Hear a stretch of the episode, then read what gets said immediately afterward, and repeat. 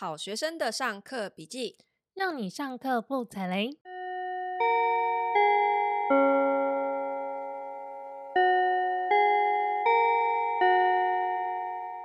大家好，我是麻瓜 Tody。大家好，我是麻太。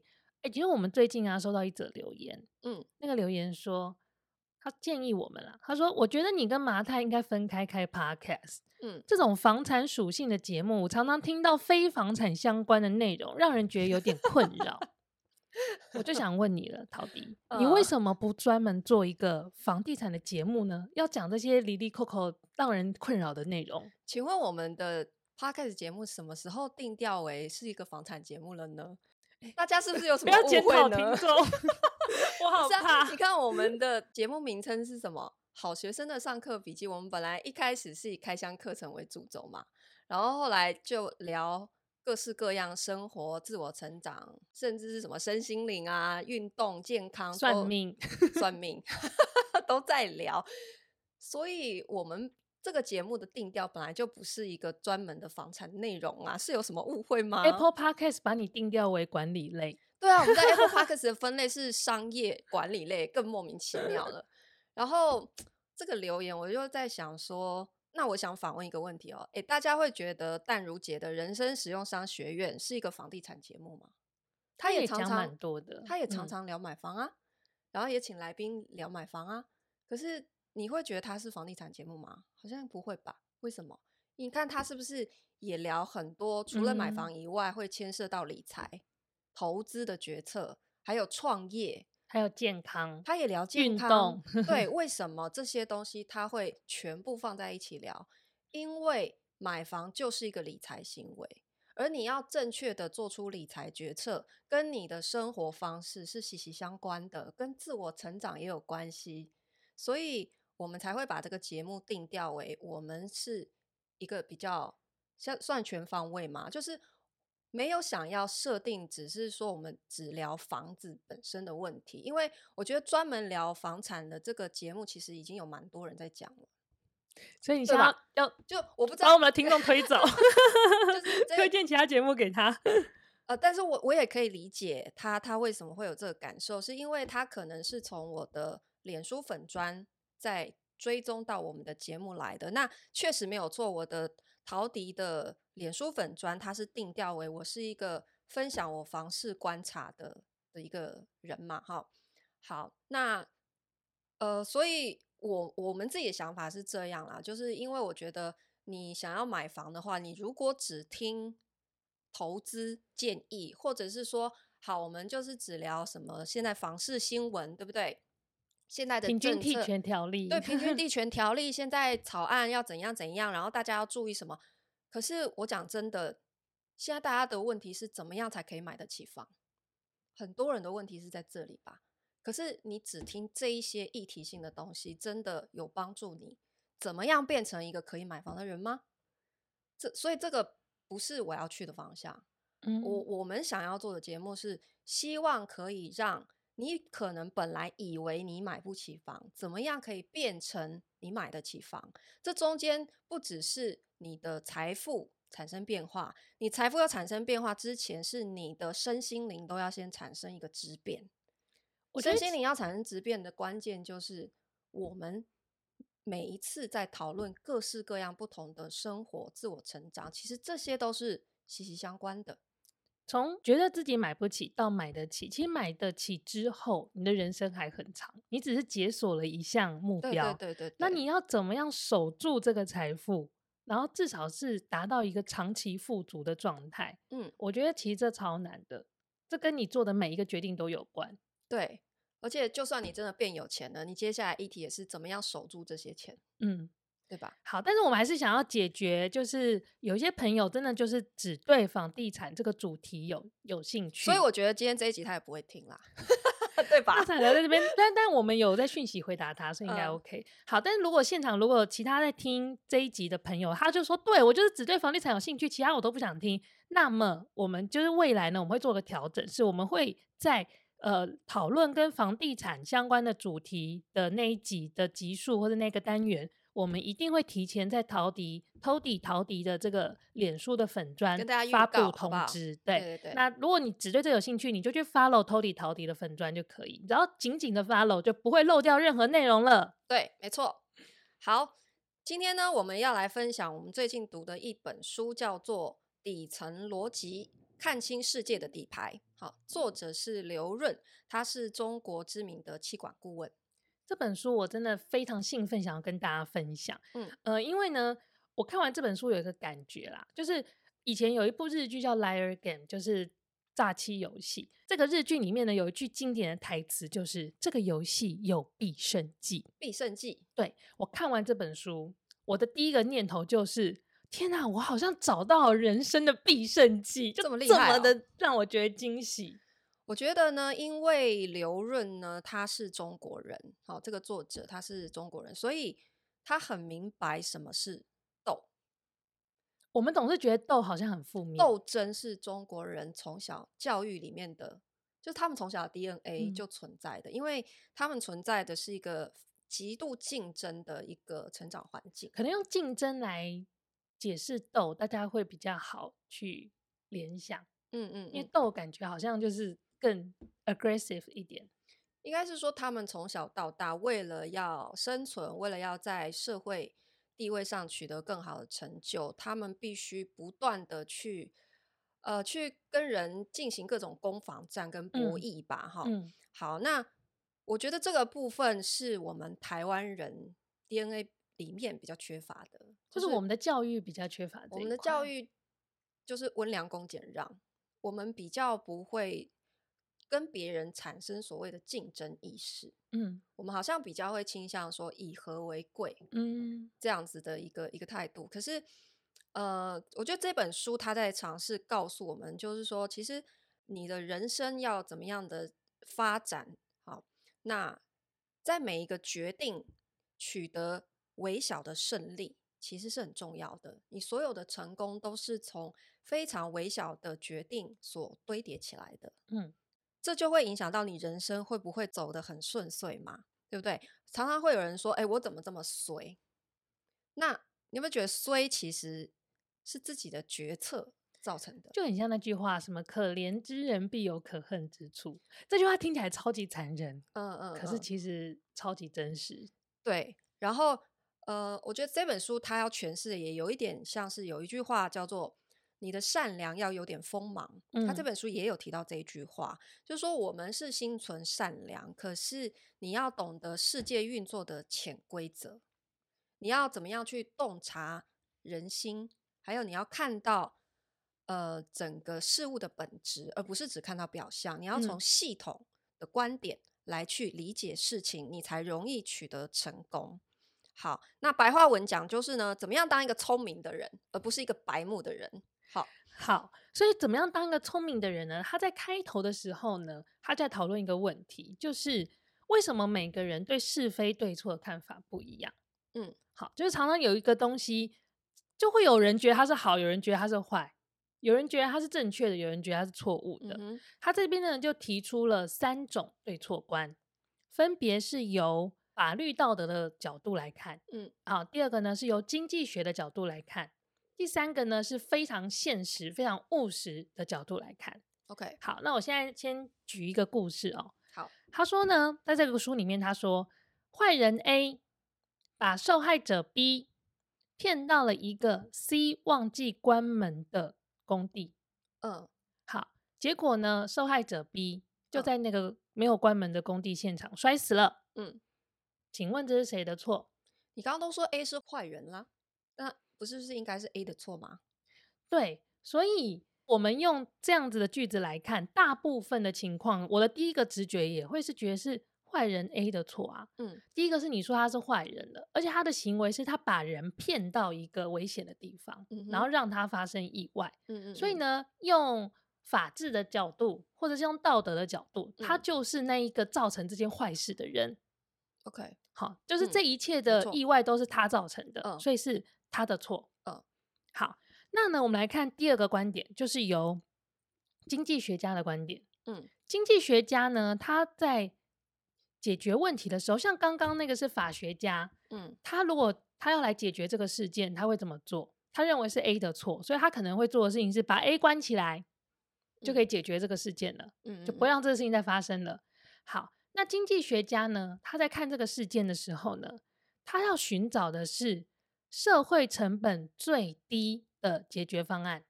嗯，好，在这个事件里呢，社会成本最低的方式呢，其实是让 C 把门锁好。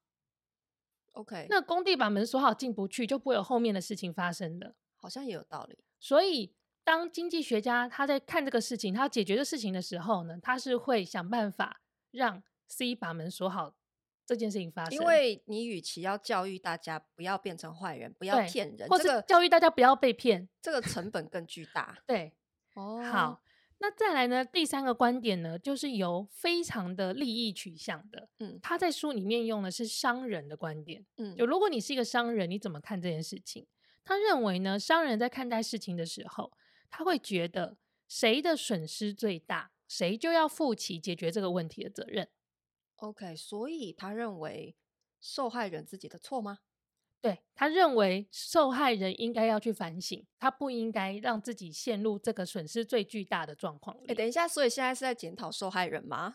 就是 好，那如果我们换一个故事的版本哦，假设一个女生她穿着辣妹装，然后呢，辣妹装好有年代感的词汇了，反正你理解我的意思就好。然后呢，她就走在一个很暗的巷子里面，也没有路灯哦，结果呢，他就被强暴了。请问？这是要怪女生自己穿的太暴露吗？这个在最近这种很讲求政治正确的时代，这是一个非常严重的指控。嗯，不过呢，检讨受害人啊，对，但是就是由他上面所引申出来的讨论，的确就是看在你是从什么样的角色。来看这件事情，嗯、你的角色不同，嗯、会影响到你看这件事情的观点不同。OK，所以以他的三个不同的对错观，第一个是法学家或是道德观来去批判的话，肯定是这个强暴犯的错。所以他会提出来的解决方案就是把他关起来。是，可是经济学家呢，嗯、他可能会比较从社会成本的角度，对，所以什么样子是成本最低的？去改变那个环境是成本最低的嘛？所以像刚刚那个路灯，对，尽量让城市不要有治安的死角，减少治安死角，哦、就是一个它看起来好像是另外一件事，可是它会间接的去影响到这个事件，降低它发生的可能性。嗯，嗯，嗯，它是广设路灯，嗯、或许就可以让这个事情少发生一些。嗯，那。如果我今天我本身是一个受害者的角度，嗯，当然就是检讨自己或者什么，在心理学上好像是很不可以的。可是我可能在思考这件事情的时候，就是我要怎么预防这件事情发生？嗯嗯嗯。像我那时候在印度生活的时候，呃，我有时候为了看地，我要去一些比较乡下的地方，嗯，那我就会知道说我在那边穿衣服，我可能就要更符合当地的社会的习惯。我我可能在台湾，我穿细肩带都是 OK 的。可是我在印度出差，尤其到乡下出差，嗯、我就会，比方说我会穿长袖或是长裤，嗯嗯嗯，我会尽可能的让自己处在一个比较安全的状态里。所以你有意识的去预防自己发生危险的一个风险，就尽可能降低风险。嗯嗯，OK。所以我们其实我自己在看这一段的时候，我会觉得我们过去一直以来。的教育方式都是由法学家的角度去思考，嗯、所以我们会很直觉的去说，哦，这是他的错，这是他的错，他不应该怎样把他关起来。嗯、我们很容易很直觉的讲这些话，但其实，在思考整件事情的是非对错的时候，不妨由不同的角度，这三个角度都尝试着去去想一想。嗯，或许你可能在。针对这个状态提出解决方案的时候，会有一个更全面的思考。诶，这样的观点其实以前真的没有思考过。我是觉得很务实，嗯。然后你看哦，其实现在很多人他会想要把自己应该要负的责任啊，去成本外部化，有没有？比方说我赚不到钱，都是社会的错，都是政府的错。嗯，我找不到工作，都是因为经济不好。这个其实就是有一点点。把自己的责任外部化，因为把责任推给环境是最轻松的方式。这话说起来，其实我觉得很实际，但是又很现实，也很残忍。对，就是有些人听到可能会觉得很受伤。嗯，可是有时候真的有时候很想要跟一些比较丧气的人说：“Come on，这根本就是你的责任。” 好，所以我们每个人发表评论的时候呢，他接下来就会带延伸另外一个思考。你看哦，就是会因为你各自的立场不同，你的观点就会不一样，嗯、你的说法就会不一样，对不对？好，所以他另外提到了一个思考，就是说每个人说的话会分成事实、观点、立场或者是信仰这四种。哈，那今天你的信仰跟立场一定会影响你的观点。可是我们现在比较普遍的问题就是说，当人说一句话的时候，他在讲的是事实还是观点？你能够分辨得清楚吗？好，比方说哈。我觉得今天很冷，你觉得这句话是事实还是观点？我最近刚好有发生一件事情，嗯，然后跟我觉得今天很冷 这句话有关。Uh -huh. 我最近有朋友啊，就是他从底特律回来台湾过年。哦，美国底特律。对，然后因为底特律就非常北方嘛，很靠近加拿大，嗯，所以就很冷很冷的地方，都在下雪。对，然后他三个小朋友就是在底特律出生的，所以他们在底特律的冬天。每年冬天最烦恼的事情就是要铲雪，只要一天不铲雪，就会被邻居抱怨，就是冷成这个样子，就是每天都要去铲雪的那种地方。Uh. 好，那他三个小朋友又在底特律出生长大，然后呢又很多年没有回台湾了。然后他们在上礼拜，就是也不是之前有一段时间是台湾刚好就是有寒流，台北大概是六七度。嗯他们那时候在高雄，高雄好像每天大概十度左右，就是对台湾人来说超级冷，满街放眼望去全部都是羽绒服。那几天，嗯嗯嗯，那三个小朋友就在高雄，在博尔，在路上在那边跑的时候，然后对面一直鬼吼鬼叫说：“台湾回家，这里太热，太热了，十度对他们来讲真的太热了。他们是从零下几十度的地方来的人。”然后然后他妈妈就跟我说。我真的觉得很头痛，因为他们真的觉得台湾很热，可是这个天气，所有路人都觉得天哪，这小孩在说什么？超级冷的，每个小孩都包的跟粽子一样。所以其实你看，我刚刚讲那一句话，我觉得很冷，还是我觉得很热？这句话其实是观点，嗯，他讲的不一定是事实，除非你今天的描述是说今天气温摄氏十度，嗯，这才有可能是一个事实。好，然后呢？这个作者刘润呢，因为他本身是气管顾问嘛，嗯，好，他是讲师，所以呢，他常常有学生会问他说：“哎，老师啊，我的产品很好，可是为什么都卖不好？”好，请问你会怎么回答？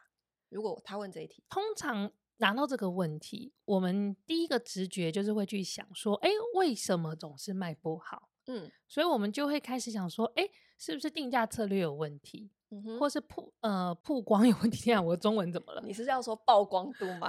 对，就是我可能是不是我的行销的 strategy 有问题，或者是我的销售的整个方法是不是有问题？嗯、对，我们很直觉的会被他引导去帮他想问题的答案，帮他想方法。嗯、对，可是我们很少会停下来退一步去思考。等一下哦，你刚刚讲的前面那句话，他说的是我的产品很好。可是卖不好，我的产品真的很好吗？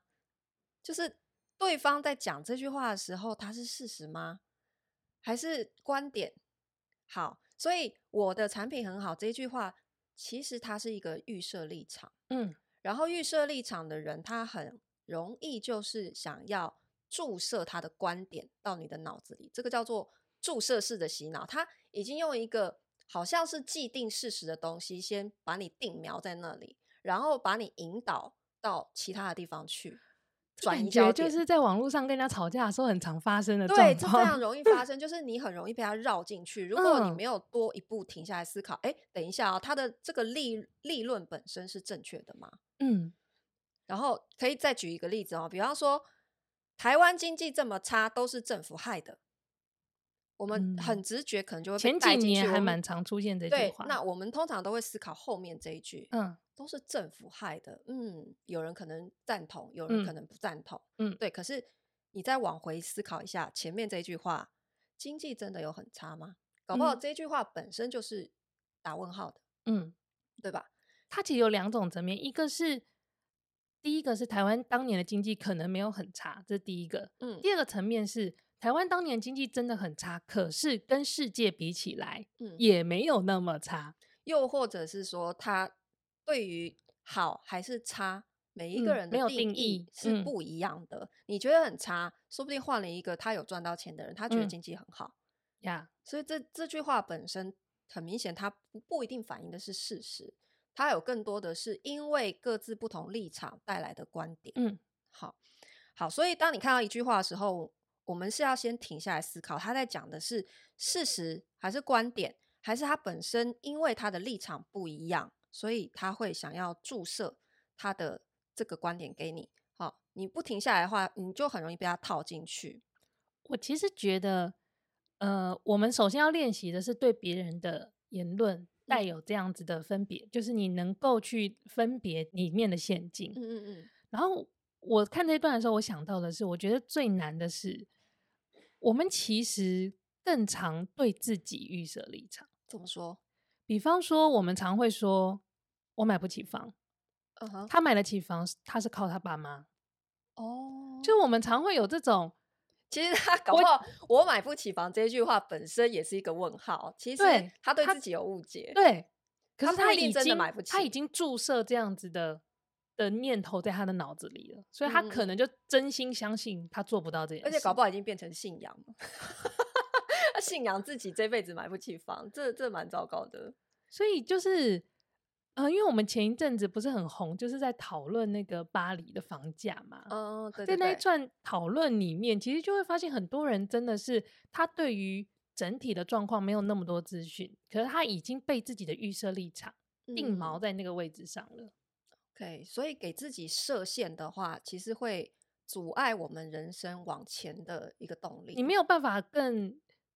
开阔的去找到解决方法，嗯，因为你已经否定这个这件事情的可行性了，嗯，好，那我们要怎么样才可以买得起房？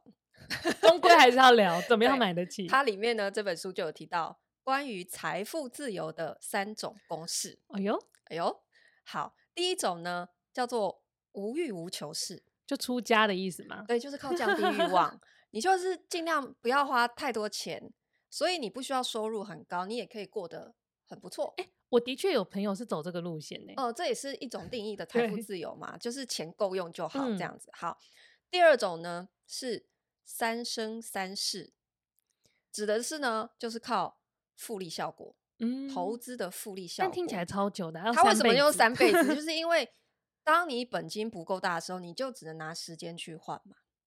所以你可能要花三辈子才有可能存够钱。所以我现在开始，然后我孙子就会发了。对，你是为你的 孙子在存钱。好，然后呢，第三种就是现在世界富豪排行榜百分之九十的富豪都在使用的方法是靠第一桶金。嗯，第一桶金式的财富自由法就是创业。嗯，我觉得确实是。你看，大部分真正的富豪有哪些人是靠投资、靠复利？然后变这么有钱的，其实一定都是他有一个实业，然后他是有呃稳定的现金流，所以他们是靠第一桶金。但投资是可以帮助你守住你的财富。对，就是对于有钱人来讲，他做投资是为了要守住他的财富，嗯、不要缩水而已。对啊，他其实，在书里面他就有提到说，你为了达到财富自由，那你可能有几个变相可以去调整嘛、嗯。一个是时间。对，一个是本金，嗯，一个是你的投报率。对对对。那投报率你，你你要想哦，你今天写进去那个投报率，它是要每年都维持。比方说，你今天写是六趴，嗯，或是八趴，这好像不算特别高。可是像二零二二或是二零二三的整个经济状况，你要维持到六趴，有这样的成长。其实相当相当困难，不要负的就很不错。对，那另外呢，就是时间，时间就是他说的嘛，三生三世，所以他就是要非常长的时间。就是如果你本金不够大的，其实我们人生很长，我们会发生一些事情，打断了我们的原有的投资的计划。所以真的能够守住那么长时间的投资，是也是难度很高的。所以他最推荐的，真的达到财富自由的方式是，他认为你要尽可能的放大你的本金。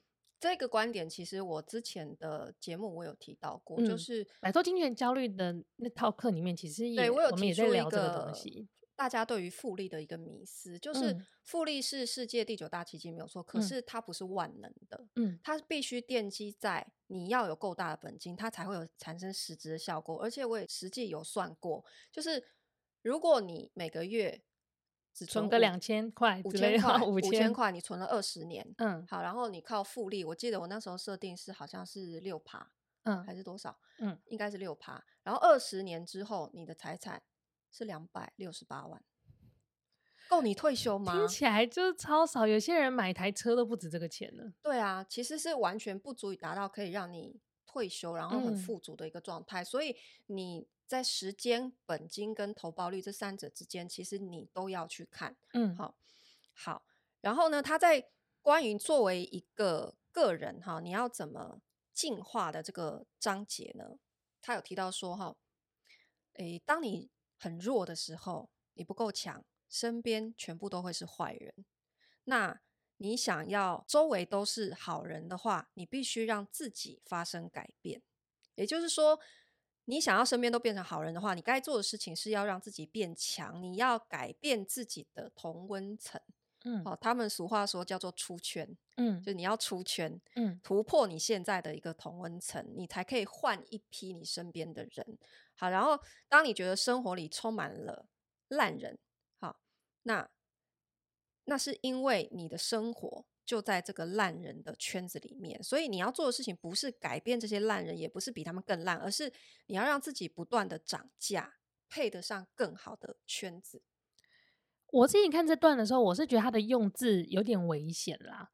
因为呢，对我来说，我觉得就是生活里充满了那些给我带来很多乱七八糟事情的人，这是一种情况。嗯嗯。可另外一种情况呢，我也会非常的想要改变的是，有时候我们生活会被很多正能量的鸡汤所包围，嗯，会被很多好像很舒服，讲话让你很舒服，然后一些人就是会一直。鼓励你哦，但是那个鼓励就是让你觉得很舒服、很软，嗯，然后很开心，可是没有任何建设性。对，对，就是你好像不会改变，然后他那些人也不会让你进步，你就困在一个很舒服的环境里，可是没有用。